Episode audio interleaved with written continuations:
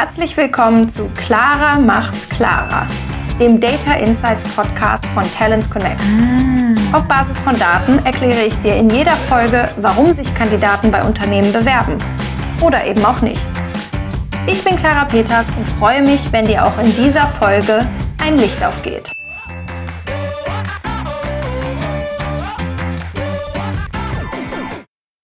Sich unabhängig machen von Stellenbörsen und Headhuntern, die den Großteil des Recruiting-Budgets auffressen, davon träumen viele HRler. Ob das möglich ist, erzählt euch heute Lars Wolfram, Mitgründer von Talents Connect und Director Business Development.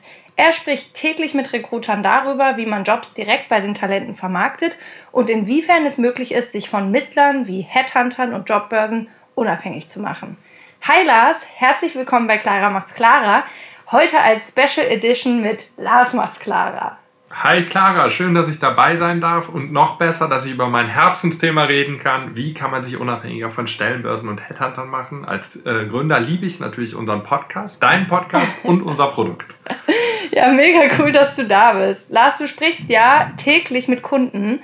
Äh, was ist denn dein Eindruck? Wie viel Budget geht eigentlich auf Stellenbörsen und Headhunter drauf? Da gibt es eine lange und eine kurze Antwort. Die kurze Antwort ist zu viel Budget. Viel zu viel. Das ist natürlich meine persönliche Meinung. Deswegen ist auch die Herzensangelegenheit. Da steckt natürlich immer ein bisschen Bauchgefühl mit, sagt ja schon der Name Herz. Aber ähm, ich habe, du hast recht, ich spreche dazu täglich mit Kunden, deswegen habe ich natürlich auch Daten dazu, weil wir fragen die Kunden immer, wie viel geht denn dafür drauf? So, und die Antwort auf die Frage, wie viel Prozent des Recruiting-Budgets nutzt ihr für Stellenbörsen und Headhunter, ist im Durchschnitt 70 Prozent. Super viel fast drei Viertel. Wow. Und ja, genau. Wow. Aber es gibt noch ein Wow. So traurige Wahrheit ist nämlich, dass wenn ich dann die zweite Frage stelle, und die stelle ich auch in jedem dieser Gespräche, Hand aufs Herz, wie zufrieden seid ihr mit den Resultaten auf einer Skala von 1 bis 5, dann antworten die Recruiter im Durchschnitt 2. Und mit 2 heißt, geht so. Hm. Bedeutet, da geht viel mehr. Mhm. Okay, das ist echt, äh, sind ja nicht so tolle News. Ähm, HR ist also ziemlich abhängig von diesen Mittlern und darüber auch nicht happy. Ähm, wie können sich denn Unternehmen davon freimachen? Ja, das ähm, ist eine gute Frage und auch eine ganz wichtige Frage. Da muss ich dann auch immer eingreifen und sagen, ganz frei machen es nicht, aber unabhängiger werden, das geht auf jeden Fall. Und das ist auch super, super wichtig. Ne? Und ähm, was ich den Unternehmen gerne mit an die Hand gebe, ist, dass sie sich auf Vorbilder, an Vorbildern orientieren sollen. Und E-Commerce ist dafür eine super Inspiration. E-Commerce kümmert sich schon lange darum, unabhängig von großen Marktplätzen zu werden. Da heißt der Ansatz Direct to Consumer. Und ganz viele von euch kennen Direct-to-Consumer-Brands, die machen das, indem sie direkt die Kandidaten ansprechen, sei es in Social Media, sei es in anderen Kanälen, in ihren eigenen Online-Shop holen und da eben interessierte ähm, Besucher zu Kunden konvertieren. Das geht im Recruiting auch und da nennen wir den Ansatz Direct to Talent.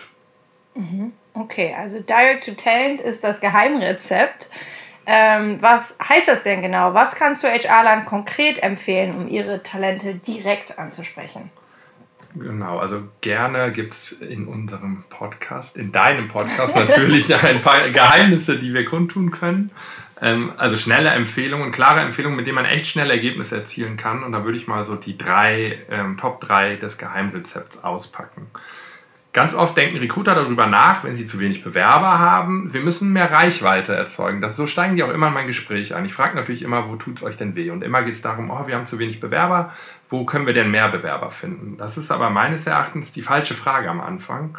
Weil am Anfang geht es darüber nachzudenken, ist meine eigene Karrierewebsite überhaupt in der Lage, aus interessierten Kandidaten wirklich Bewerber zu machen? Habe ich da die richtigen Inhalte? Also mit einer langweiligen Textwüste, die aussieht wie Valium, kriegt man heute keinen mehr überzeugt. Wir brauchen multimediale Inhalte. Dann muss man darüber nachdenken, welche Zielgruppe spreche ich wie an. Eine übergreifende Employer Brand reicht nicht. Ein Entwickler muss man ganz anders ansprechen als ein Vertriebler beispielsweise. Und am Ende geht es darum, dass man natürlich dafür sorgt, dass die Bewerbung auch abgeschickt wird. Das heißt, ein Bewerbungsformular, was wirkt wie eine Steuererklärung, bringt nichts. Das muss mobil funktionieren und das muss schlank gestaltet sein. So, das ist super wichtig. Dann ist das zweite wichtige Thema, guckt darauf, dass es auch ähm, Reichweite gibt, die ihr nicht kaufen müsst. Keine organische Reichweite sucht, sorgt dafür, dass ihr bei Google for Jobs gut gelistet werdet. Und am Ende ähm, achtet darauf, dass ihr saubere Kennzahlen habt. Auch da ist HR leider oft ähm, allein gelassen und tappt im Dunkeln. Die haben keine sauberen Reportings und der Recruiter ist im Blindflug unterwegs. Das muss man ändern. Okay, also nochmal zusammenfassend drei Punkte. Erstens, mach deine Karriereseite fit. Zweitens, optimiere die organische Reichweite und da ist Google for Jobs ein wichtiges Stichwort. Und drittens, nutze Daten und da sind wir ja dann auch schon beim Thema dieses äh, Podcasts, weil das ja ein Data-Podcast ist, kannst du denn auch mit Daten belegen, belegen welchen Effekt diese Direct-to-Talent-Strategie hat? Ja, unbedingt. Das ist, glaube ich, ähm, die Grundlage unseres Erfolges und auch unsere Grundlage, warum es uns überhaupt gibt, weil ähm, wir glauben an Daten. Genauso macht das auch der E-Commerce. Wir gucken jeden Tag in die Daten, die wir haben. Da könnte ich auch Stunden drüber mit verbringen, aber es gibt ja Podcast-Folgen von dir, wo du da tief reinguckst. Deswegen bleiben wir mal auf vielleicht der wichtigsten Kennzahl und machen wir es konkret. Wenn ich ähm, mit Recruitern rede und wir eine Zusammenarbeit starten, gucken wir uns natürlich an, von 100 Besuchern auf einer Karriere-Website, wie viele klicken denn auf den Bewerben-Button. So. Dann ist die traurige Realität, dass oft 1 bis 3, also super wenig, 1 bis 3 Prozent auf den Bewerben-Button klicken. Ehrlich gesagt, jeder E-Commerce-Shop würde pleite gehen, wenn er so eine niedrige Conversion hätte. Mhm. Da setzen wir an mit den Tipps, die wir gerade eben besprochen haben. Und was wir dann sehen, dass nach den ersten Monaten der Zusammenarbeit wir das Ergebnis vervierfachen können. Das heißt, 12 von 100 Besuchern klicken auf den Bewerben-Button. Das ist natürlich Wahnsinn, weil dafür wurde kein einziger Euro mehr ausgegeben. Dafür wurde nicht mehr in Stepstone äh, oder Stellenanzeigen und Headhunter investiert, sondern ähm, das passiert eben dadurch, dass die Karriere-Website besser ist. Und das ist auch nicht kein Einzelfall, sondern über unsere mehr als 220 Kunden ist das der komplette Durchschnitt. Mega, okay. Also von 3 auf 12 von 100. Das ist richtig. Ist der Effekt sozusagen. Cool. Lars, vielen Dank, dass du dabei warst und deine Perspektive aus dem Markt geteilt hast. Ähm, bis zum nächsten Mal. Bis zum nächsten Mal. Würde mich freuen, wenn ich wiederkommen darf. wenn du Fragen, Kommentare oder Anregungen hast, melde dich gerne direkt bei mir. Meine Kontaktdaten stehen in den Show Notes.